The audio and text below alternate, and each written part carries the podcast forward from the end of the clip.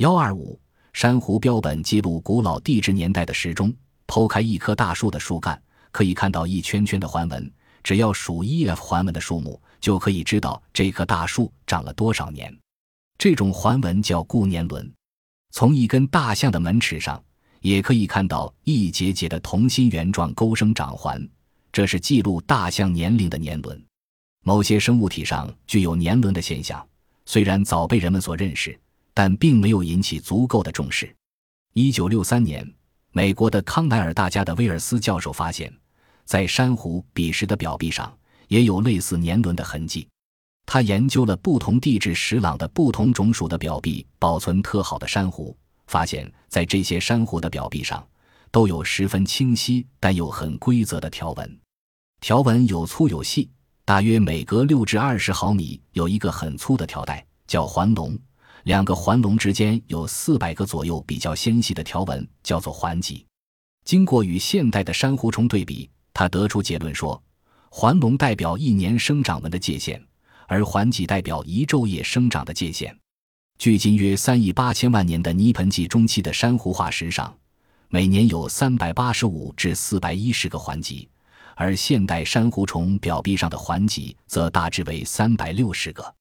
这就可以推出。在泥盆纪，每年平均为三百九十八天。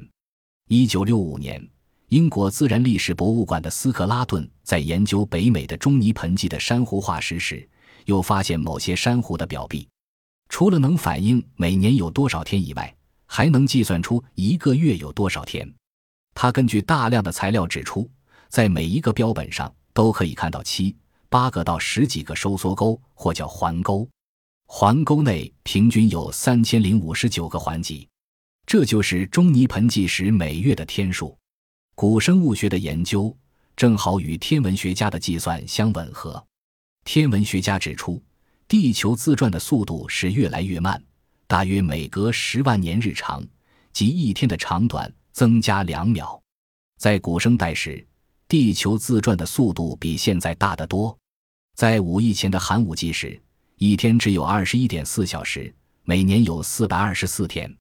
天文学家计算泥盆纪时，每年有三百九十九天，而按古生物计算的结果，泥盆纪时每年有三百九十八天，基本上是一致的。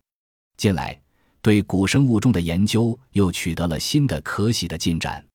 人们根据古生物钟，不仅可以了解一个月有多少天，而且可以知道一天有多少小时。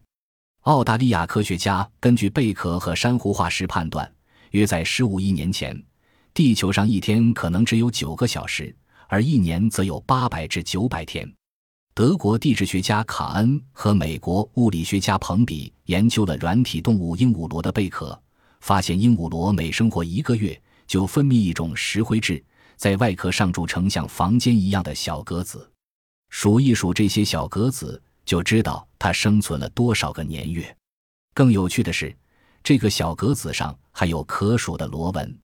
现代的鹦鹉螺每个小格子上的螺纹是二十九条或三十条，正好代表每月有多少天。